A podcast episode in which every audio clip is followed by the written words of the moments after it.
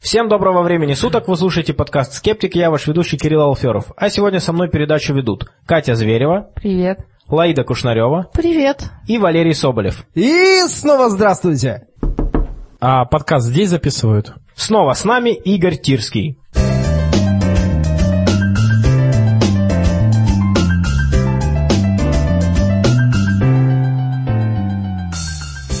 Сегодня 11 апреля 2014 года, подкаст создан обществом скептиков, и кроме этого подкаста мы также проводим регулярные встречи в Москве. Обязательно приходите, ближайшая встреча у нас будет 17 апреля. А между тем, 11 апреля отмечается Всемирный день борьбы с болезнью Паркинсона. Он проводится ежегодно по инициативе ВОЗ. Всемирной организации здравоохранения.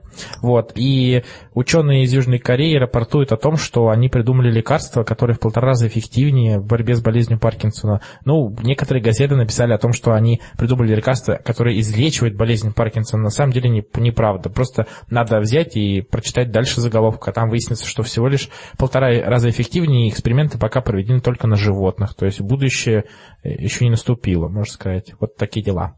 А если это выполнено на животных, то, скорее всего, было, э, исследование было на моделях, а модели порой не соответствуют исходному заболеванию по своим механизмам.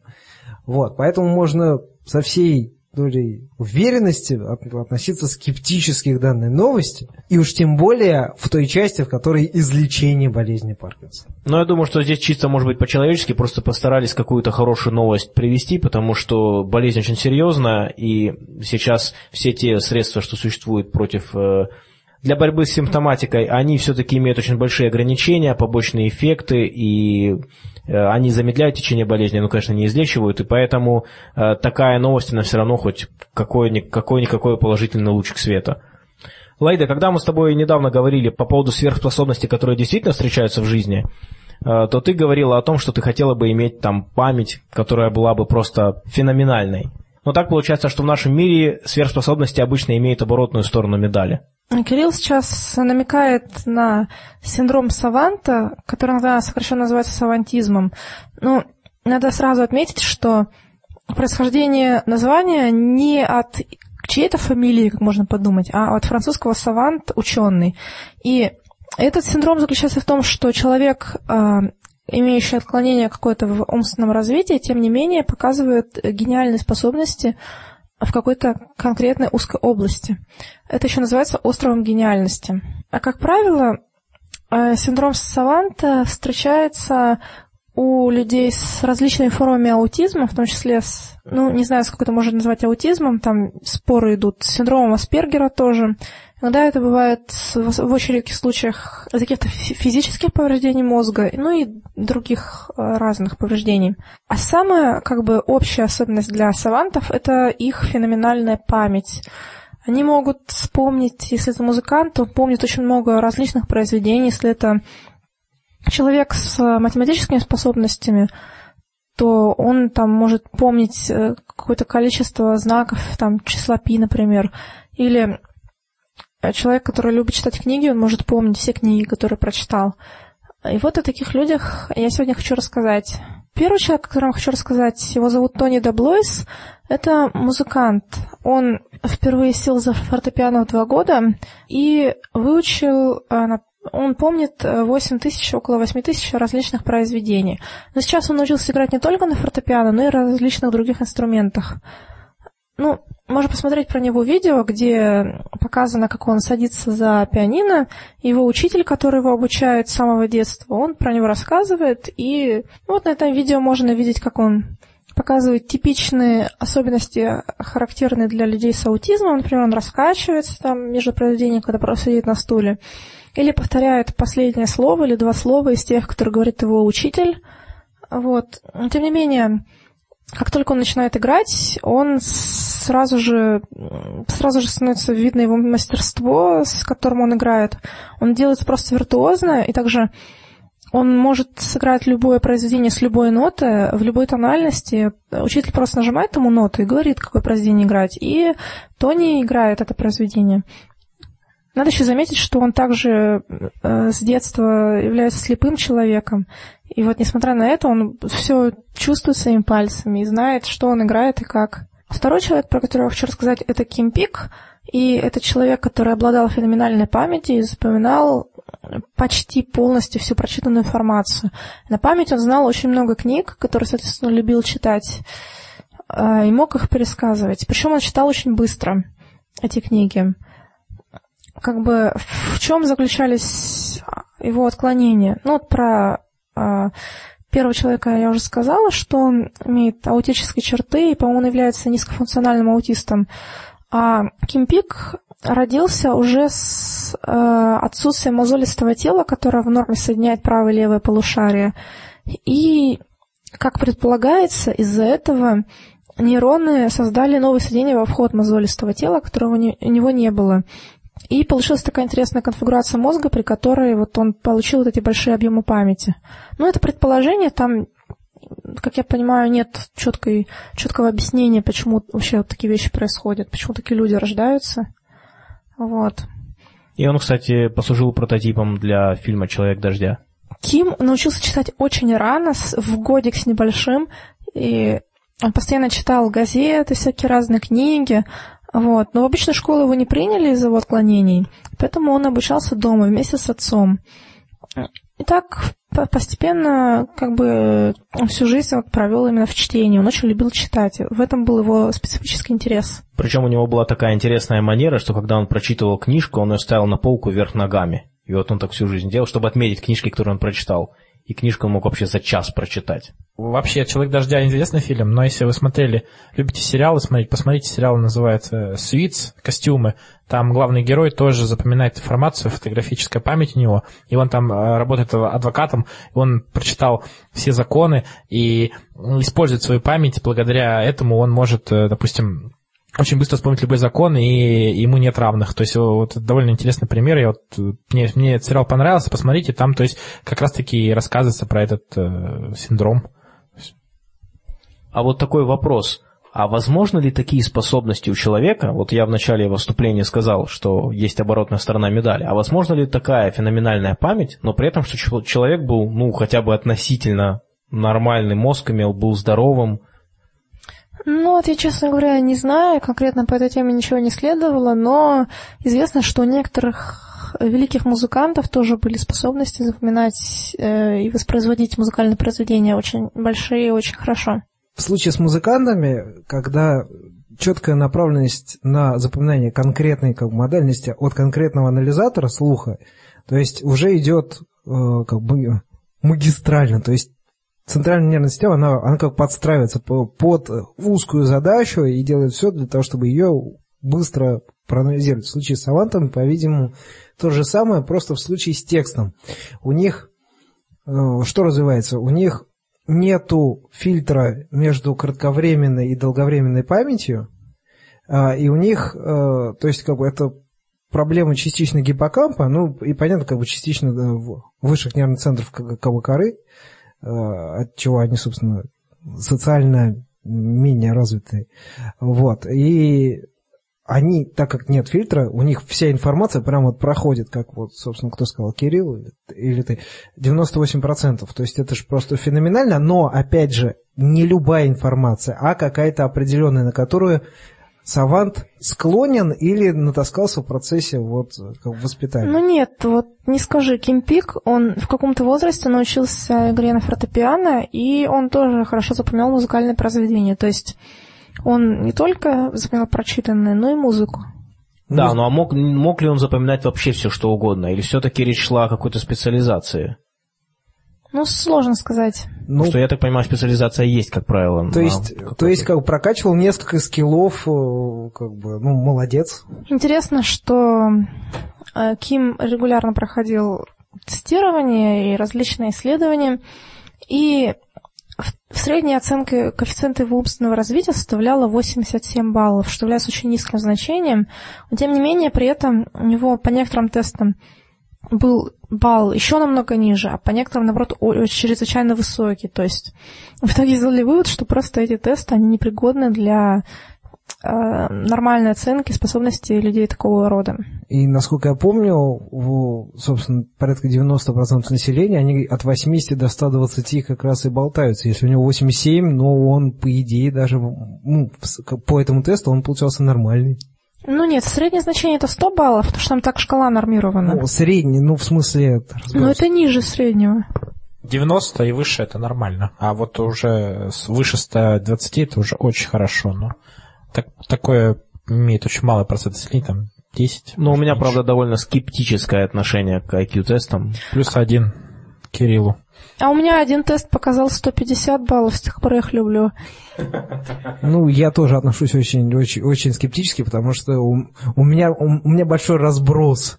Там разные показатели. У Там меня то 130, то 118 всегда. 160. 118. Я горжусь этими цифрами.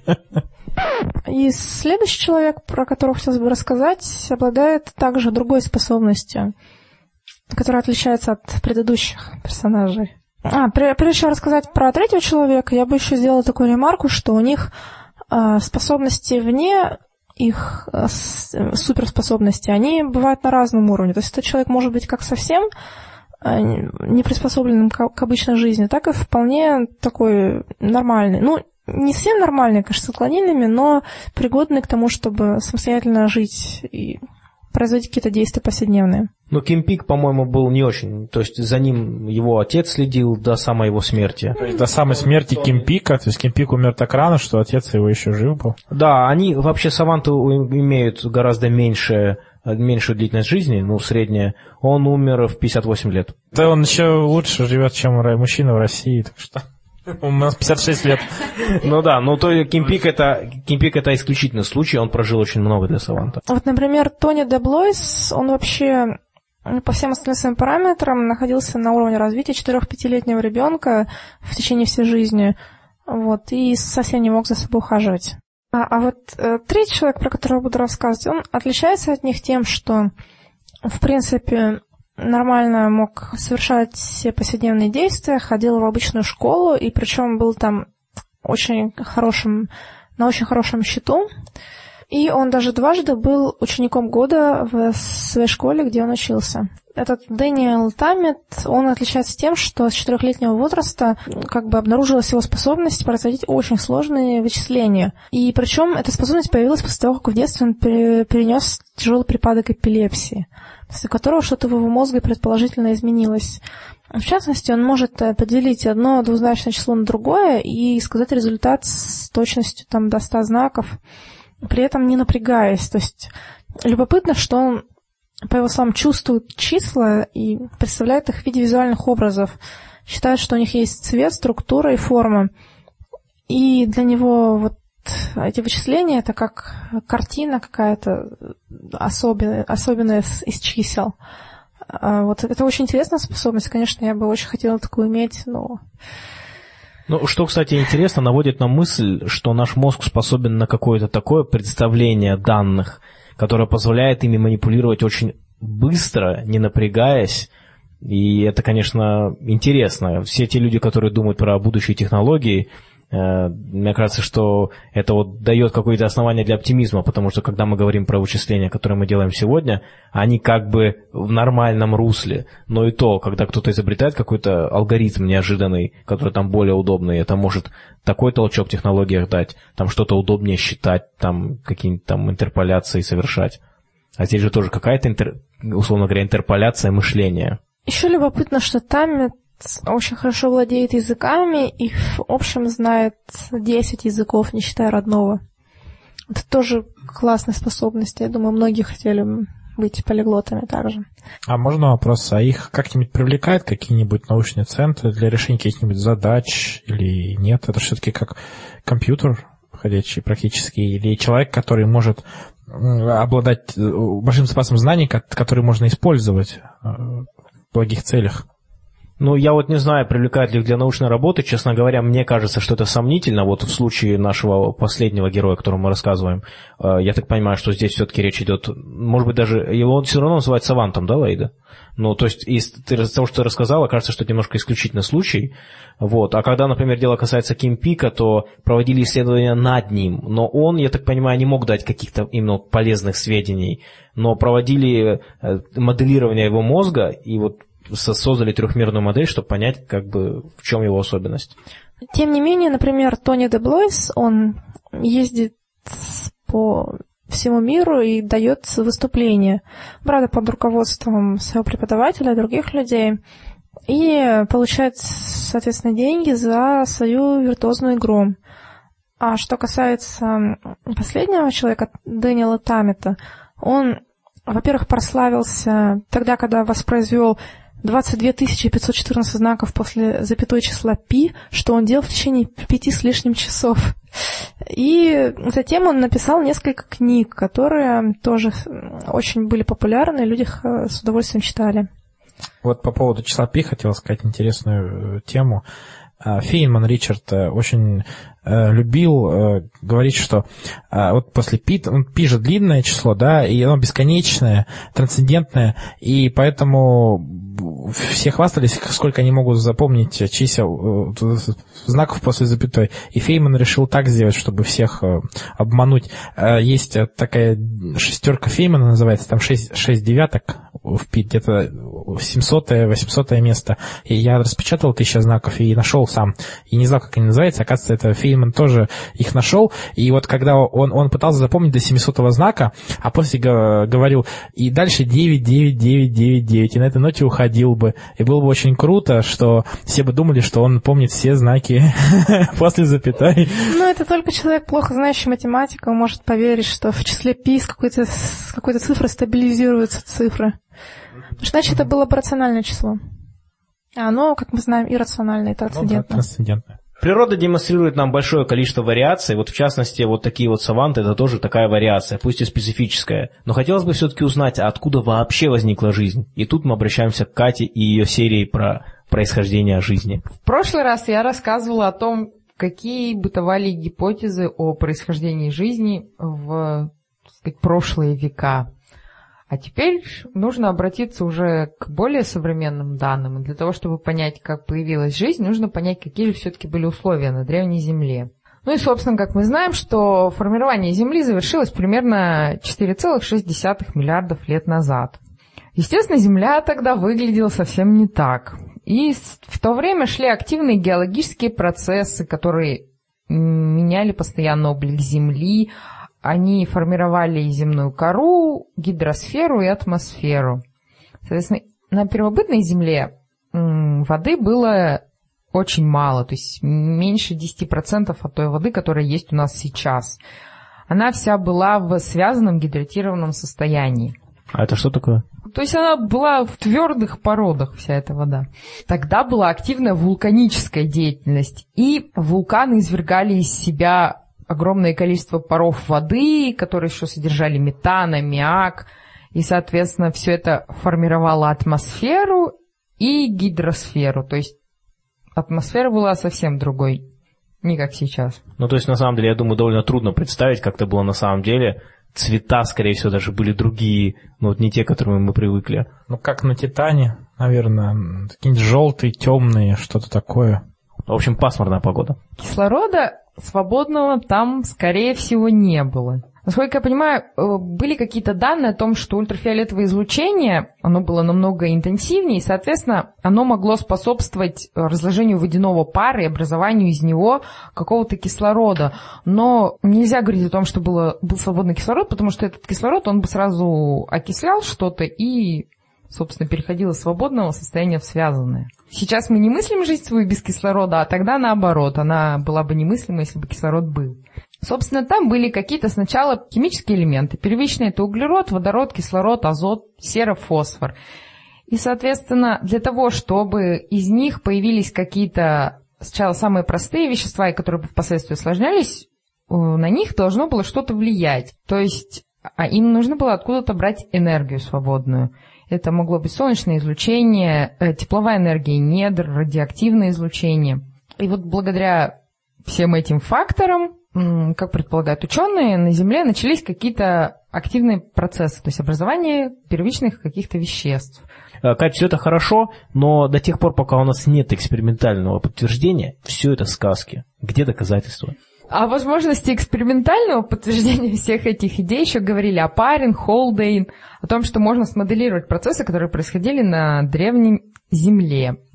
Ну так вот, в середине 20 века Миллер провел такой эксперимент, он создал определенный прибор, состоящий из нескольких колб, и там в этих колбах находилась газовая смесь, которая содержала те вещества, которые, по предположению ученых, были на Древней Земле, в атмосфере, вернее, Древней Земли.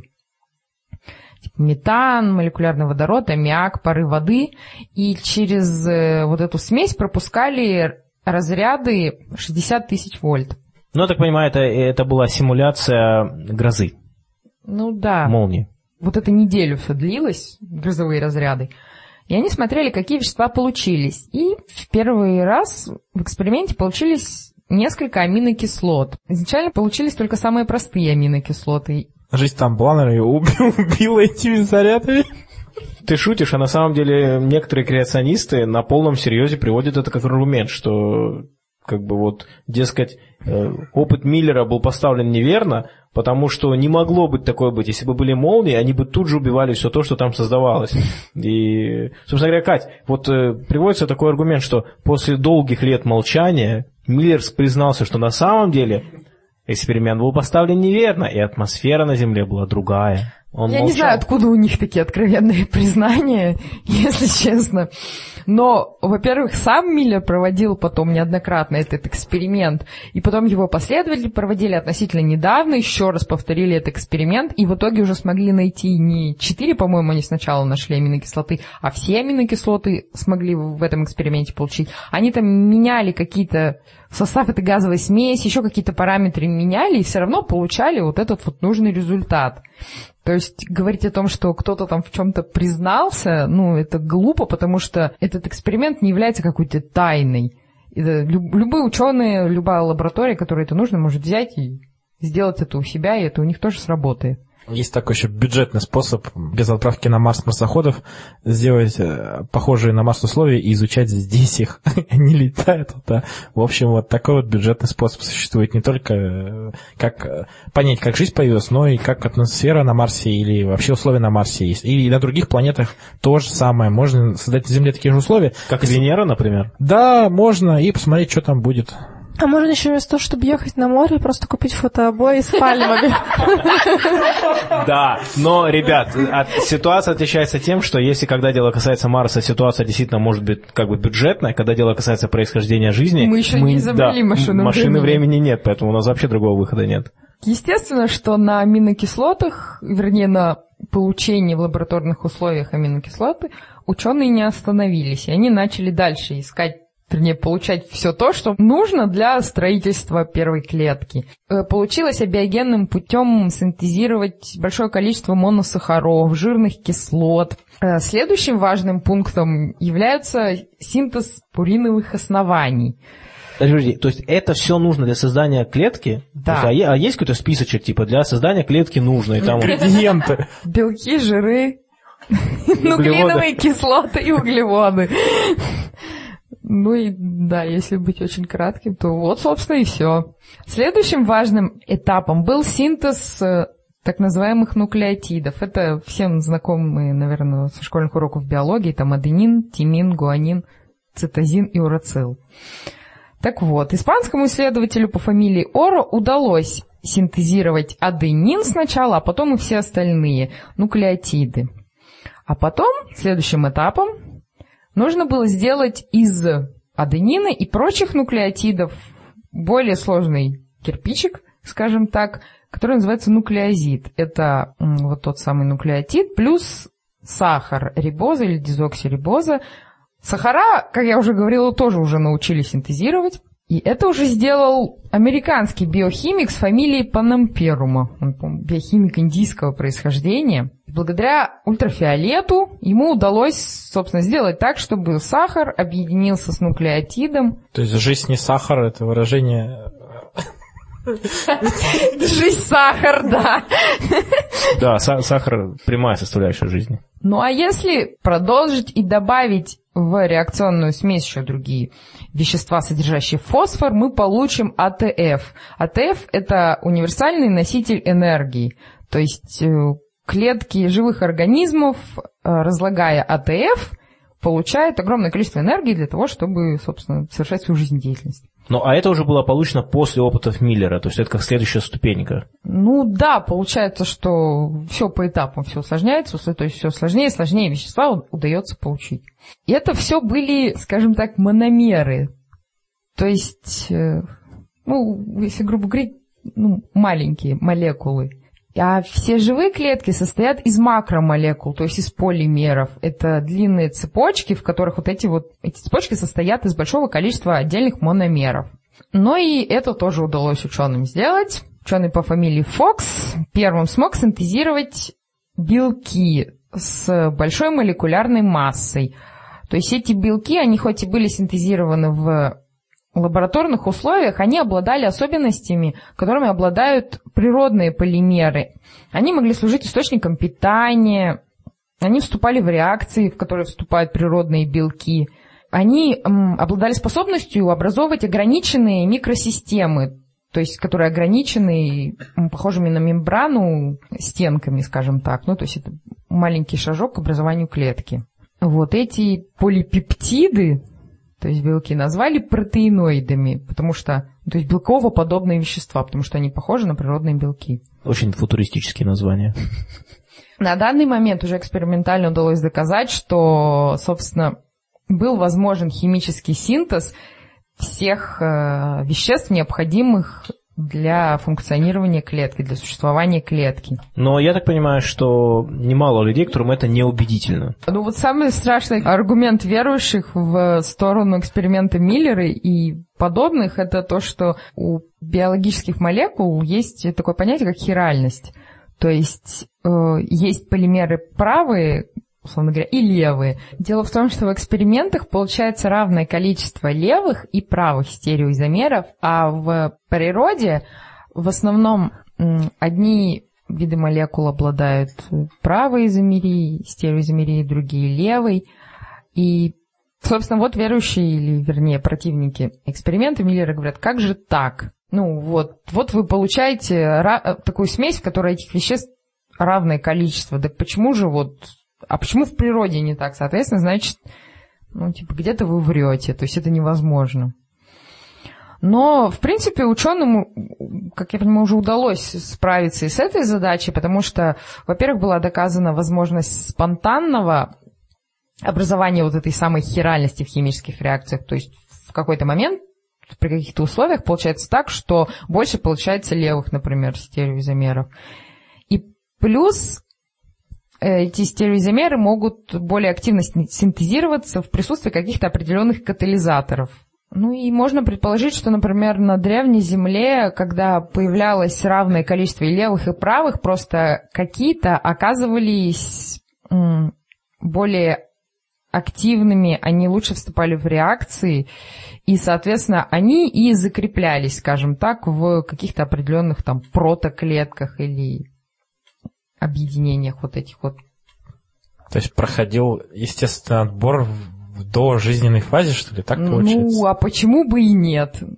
Ну что ж, а в следующей серии мы сможем поговорить уже о протоклетках, а сейчас, я думаю, мы можем перейти к замечательной теме. Э, дело в том, что ученые, копая здесь в нашем, так сказать, условно говоря, первичном бульоне, э, на самом деле пошли дальше и ищут жизнь и вне нашей планеты. Да, ищут и, можно сказать, скоро найдут. По крайней мере, я в это верю. Как истинно верующий ученый, не ученый, истинно верующий человек, который примкнул к ученым, которые ищут э, жизнь на других планетах, к астробиологам. Вот, и я, э, мне эта область науки нравится тем, что э, есть возможности есть условия, которые мы можем, не можем наблюдать на Земле, потому что на ней есть жизнь, и э, найти жизнь, ну, найти, как зарождается жизнь на Земле, мы, к сожалению, не сможем в естественных условиях, потому что э, любая жизнь, которая могла бы зародиться сейчас, она просто будет съедена, буквально в смысле другими э, формами жизни, которые сейчас доминирующие. Поэтому какие-то очаги зарождения жизни мы вряд ли найдем.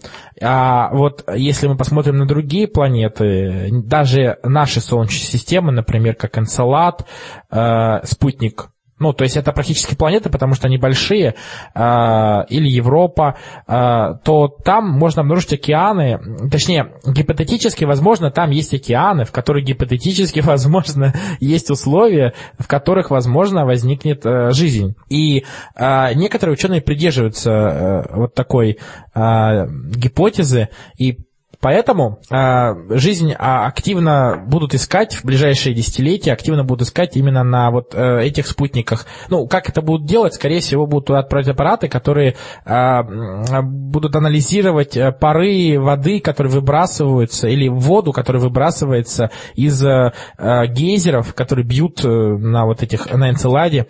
Э, и в, в этой воде, возможно, будут микроорганизмы, либо условия. Ну, и есть такие экзотические галактические миры, как, например, Титан, спутник Сатурна. Там даже круговорот э, метана в природе есть. Вот, например, он, на нашей Земле есть круговорот, круговорот воды в природе, когда у нас вода испаряется, потом идет дождик, да, там таки, так, такое же, то есть там есть метановые реки, метановые озера, метановый дождь, метановый снег, метан испаряется, метан выпадает. То есть, в принципе, круговорот есть чего-то, и на основе метана, возможно, возможно, какие-то формы жизни могут существовать. Хотя там условия довольно-таки неприятные, там очень холодно, и все в жидкой фазе находится, и, э, честно сказать, я не сильно верю в такую, не, такую жизнь, но эта жизнь уже будет не похожа на совсем на нашу земную, вот если там ее обнаружат когда-нибудь.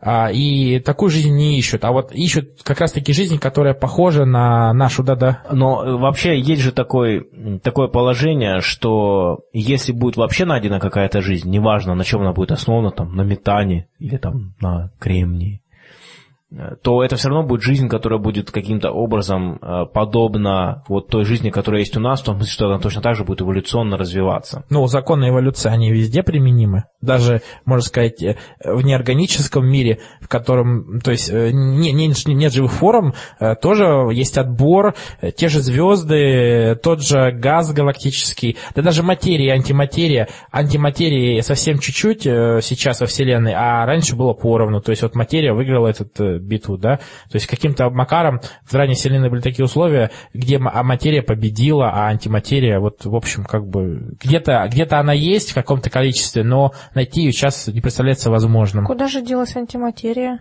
Ну, вот вопрос. Это вопрос очень хороший. Ну, возможно, где-то она сконцентрирована. Ну да, по одной из гипотез их осталось поровну, просто в нашей части ее мало. Да, в нашей части мало, но все равно, ведь э, в нашей части доминирует материя, и таким образом у нас возможность, хотя жизнь на основе антиматерии тоже, наверное, наверняка возможно, потому ну, что... Наверняка даже аналогична. Да, логично. Просто встречаться с ней лучше не стоит. Да, лучше вы проаннигилируете и в виде фотонов излучите. К вопросу о жизни на основе метана. Метан – это простейший углеводород, состоящий из углерода и четырех атомов водорода. То есть, с точки зрения химии, мы как раз... Э, Метановая жизнь. Да, и в какой-то степени основано это на метане, ребят. Ну, то есть, как бы, любы, любые э, углеводы, которые есть в нашем теле, ну, то есть, как бы, они, в принципе, являются, ну, как бы, полимерами метана. Не, не, ну, я рад, мне всегда нравился метан. Как-то даже... Не, а но... мне всегда нравился матан. Да подождите, но ведь углеродная жизнь, ее называется углеродной, да не потому, что она а, как бы... Ну, основана на углероде? Не, ну потому что она основана на углероде как раз таки. Ну так. Не, ну, так. а по, метановая жизнь, там основа будет, наверное, име, имеется в виду, что жизнь, возможно, в метановых озерах, в метановых реках, то есть какая-то форма жизни, которая будет питаться этим метаном, либо выделять, хотя наша жизнь тоже выделяет такие... но она может будет поглощать метан. У нас может, есть каким. такие ребята. Ну, вот их надо на, на, на Титан отправить. Вторым пунктом является то, что кроме круговорота еще нужно достаточное количество энергии, которое бы э, создало какую-то как, как, флуктуацию там, состояния как, каких-то молекул, которые могли бы ре, реагировать друг с другом, а в условиях сверхнизких температур э, и жидкого состояния метана такое, ну, мне кажется невозможным. Ну, это да, да я тоже э, как бы не фанат этой теории, просто э, есть э, план, ну, есть объект, который стоит изучать, возможно, там в каких-то вот, вот хорошо, мы э, опустились на дно океана, видим там черные курильщики. Мы никогда не знали о черных курильщиках, и там есть жизнь. Ага, и она себя прекрасно чувствует. И там сероводорода куча, но она все равно себя прекрасно чувствует. А почему на Титане нет таких условий? Там тоже могут быть эти, такие же курильщики, такие же острова, где, где тепло, где хорошо, где все, все окей. Ну и потом, мне кажется, что это важно изучать даже не только потому, что там вдруг там будет жизнь. Даже если мы точно знаем, что на Титане нет жизни – что, тем не менее, все равно полезно видеть это как некий процесс, который может происходить. Вот мы в прошлом подкасте говорили по поводу того, как моделировался монополь при помощи другой системы, хотя это не монополь. Конденсата База-Эйнштейна. Да, конденсат База-Эйнштейна. Но также и здесь. Получается, что идет некая модель, того, что могло происходить на Земле, и мы можем смотреть, ага, вот смотрите, вот такие процессы. Их все равно можно изучать. Ну, естественно. Но вот теперь ученые имеют инструменты и возможность, э, которая позволяет им осуществлять спектральный анализ экзопланет. Это планеты, которые находятся у других звезд. То есть вокруг нашего Солнца вращаются, вокруг нашего светила вращаются 8 планет, да, и одна карликовая планета. Ну, точнее, не одна, там их много карликовых, но основная такая, которую все знают, это Плутон. Вот. А вокруг других звезд тоже вращаются планеты. Они могут быть больше, чем наш Юпитер даже, или меньше, чем наша Земля. Вот недавно обнаружили планету, буквально в прошлом году, э, которая размером с Луну. То есть Луна тоже, можно сказать, что это планета, потому что она э, круглая, ну, то есть шарообразная, большая довольно-таки, да, и ее, в принципе, можно назвать планетой. То есть, в принципе, она попадает под критерий планеты. Подожди, а что за дискриминация? Если сделать огромный кубик, то он не будет планетой? Нет, кубик не будет, потому что он не шарообразный. Там это не дискриминация, это классификация. Вот когда людям да. говорят, что, ребят, не вы произошли от обезьяны, вы и есть обезьяна. Вот это то же самое, это не дискриминация, ну, это да. просто, просто, просто определение такое. Просто факт. Слушай, Игорь, а вот а, по поводу условий возникновения жизни. Я, например, в свое время, ну, на самом деле недавно, узнал о том, что, оказывается, по яркости наше Солнце является вот в нашей галактике, ну, скажем так, значительным. И что довольно большое количество звезд на самом деле гораздо тусклее. Да. И для меня это было новостью, например. Ну, есть такие красные карлики, может, ты про них говоришь? Да, да, да, что у нас большинство практически красных карликов. Да, и вокруг них вряд ли какая-то жизнь возможна, потому что, ну, точнее, планеты вокруг них вращаются, конечно, но как бы эти красные карлики это звезды, которые живут там десятки миллиардов лет, то есть по идее. А можно уточнить, красные и бурые карлики это одно и то же понятие или нет? Нет, красный карлик это звезда, а бурый карлик это не звезда, это э, то, э, в чем не идут термоядерные реакции. А да. я сегодня, кстати, об этом расскажу. Это что, во что превращаются белые карлики. Да, они я потом остывают, расскажу. остывают, да, они да, превращаются да. в бурые карлики, а потом они в черные карлики превращаются, есть да. еще такие. Экзопланеты, чем они хороши? Экзопланет много, Э, на данный момент обнаружено 1700 э, подтвержденных, это очень большое количество, и среди них некоторые пронаблюдались э, прямо, можно сказать, в телескоп их увидели, и спектр сняли с этих экзопланет, это очень важно. Снимая спектр, мы можем понять состав атмосферы, мы можем даже увидеть скорость ветра на этой планете, можем даже увидеть перемещение облаков на этой планете, если она достаточно большая, но, к сожалению, какую-то деталь, детали поверхности, либо вот эти перемещения облаков на экзопланете мы можем видеть только на очень больших экзопланетах, то есть на планетах, которые больше, чем Юпитер. И вероятно, что там жизни нет, потому что такие условия там довольно, ну, там, там довольно кошмарные условия, то есть там даже хуже, чем на Венере, там очень высокая температура, очень высокое давление и непонятный состав вещества, из которого вряд ли что-то получится. Вот. А есть планеты по типу Земли, их даже называют суперземлями, то есть они, они каменные, они вращаются примерно в такой зоне, где может быть жидкая вода.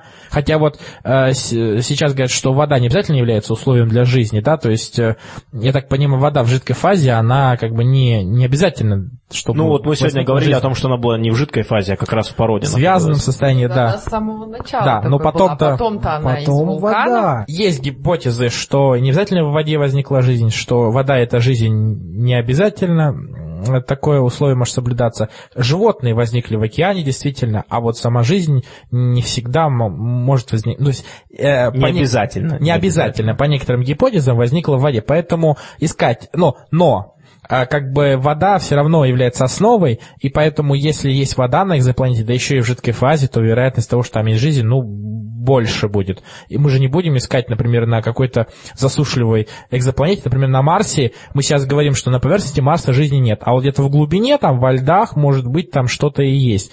И поэтому ищутся экзопланеты, где есть вода. То есть вот сейчас ученые вот нашли 1700 экзопланет, они их классифицировали, разделили на типы и поняли, что, оказывается, не, несколько экзопланет, штук 6 или 7, а, очень пригодны для жизни, и они находятся не так далеко. То есть до них фактически, фактически лет через сто там можно будет долететь э, и посмотреть, реально ли там есть какая-то микробиологическая жизнь. Но, к сожалению, наши телескопы не настолько мощные, да, и сам факт того, что мы видим все это с помощью света, э, электромагнитные волны имеют предел, ну как бы а, мы не можем разрешить настолько, чтобы увидеть эту экзопланету прямо вот э, как нашу Луну, например. И, к сожалению, поэтому мы не можем увидеть детали поверхности и понять, как там происходит. Э, вот почему так важно проводить исследования по продлению жизни, потому что если вы, если вы будете жить долго, то вы доживете до тех времен, когда, может быть, слетать на другие планеты, подружиться с инопланетянами. Да, да, да. И к тому времени, как раз-таки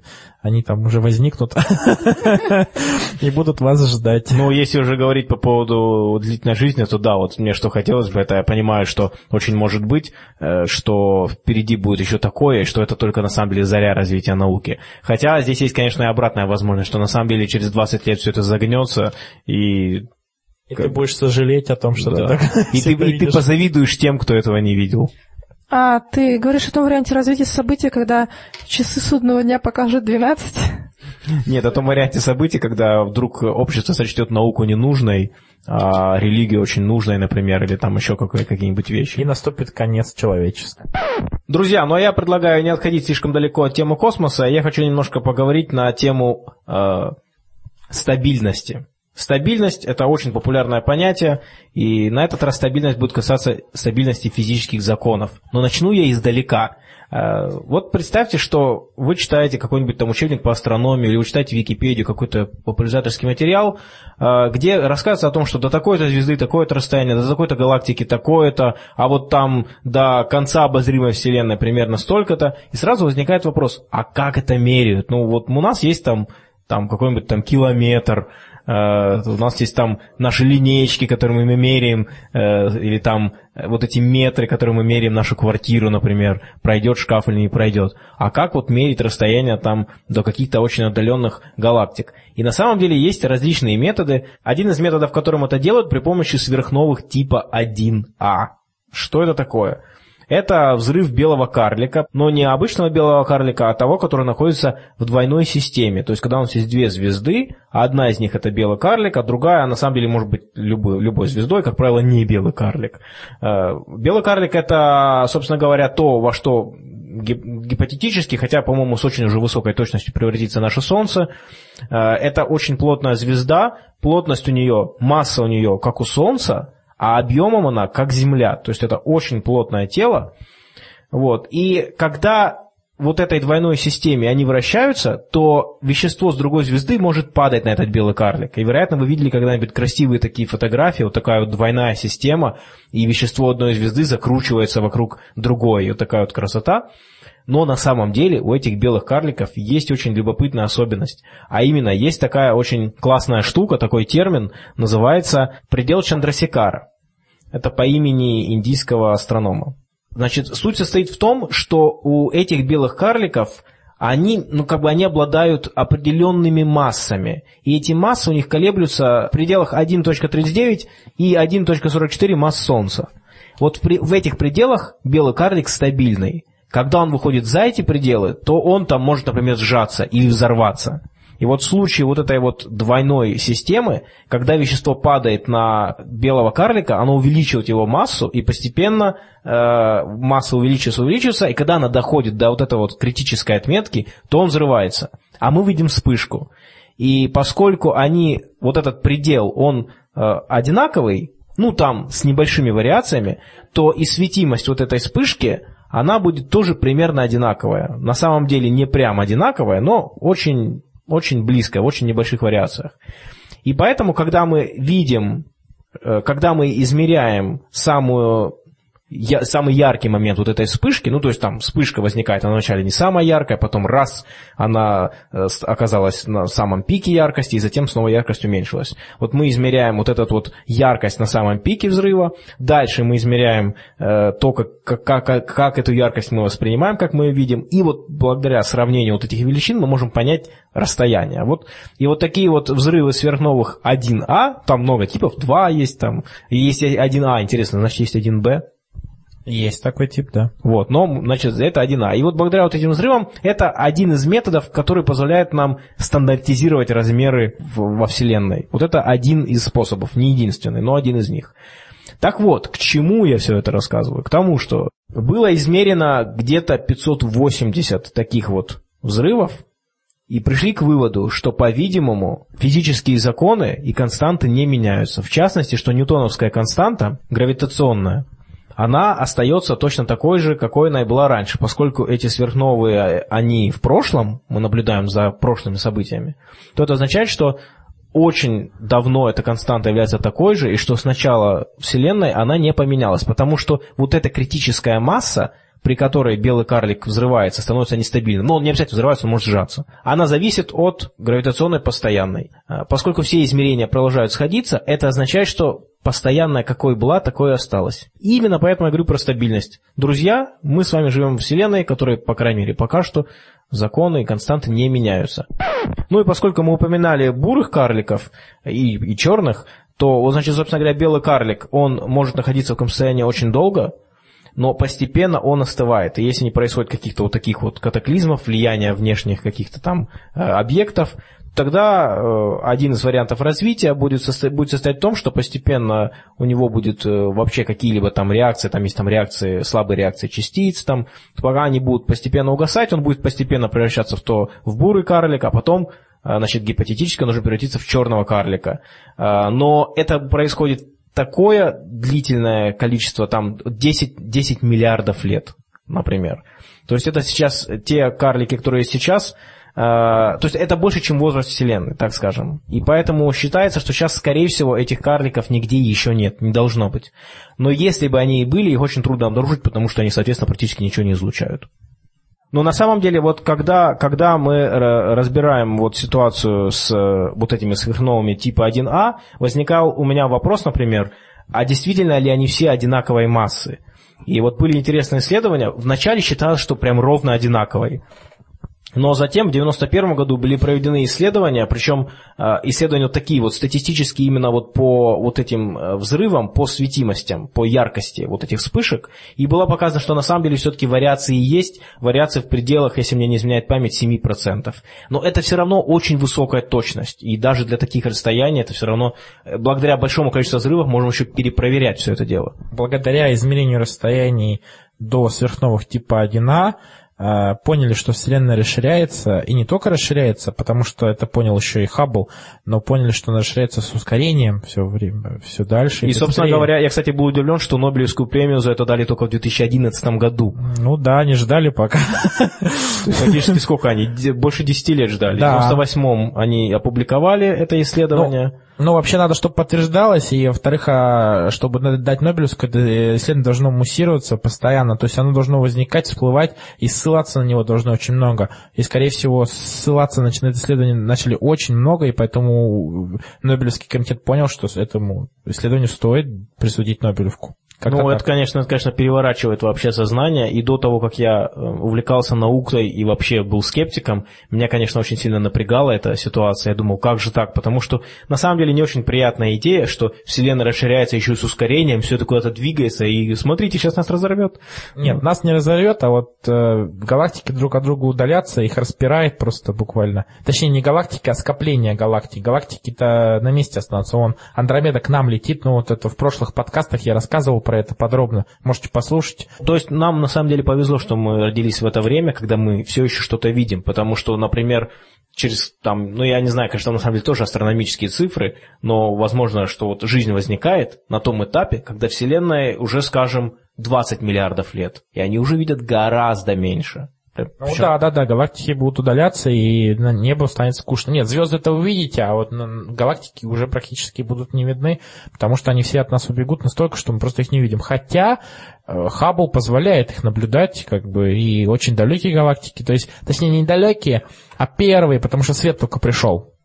Как бы мы-то не видим не те галактики, которые сейчас в данный момент убегают от нас, а те галактики, которые только-только сформировались, вот, и свет от них пришел, потому Ну что да. мы видим прошлое. Мы их видим на столько лет назад, сколько потребовалось свету, чтобы ой- дойти от них до нас. Да-да-да.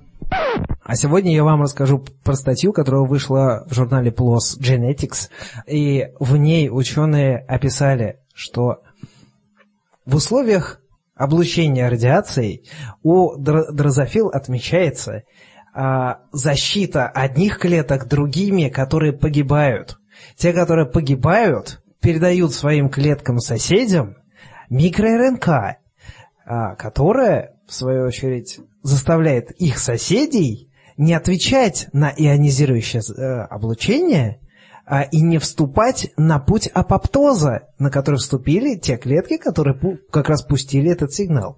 А апоптоз, как э, известно специалистам, это э, программируемая смерть. Совершенно верно. То есть это для когда клетка не погибает, в смысле разлагается, разваливается и там, а когда она аккуратно все это, как говорится, раскладывает, приходят там микрофаги, все это съедают и Не так давно найденные э, останки одного из древнейших хелицеровых, э, я, нап- я напоминаю, что это подтип животных, которые в себя включает из ныне живущих пау- пауков-скорпионов и вымерших уже рака-скорпионов.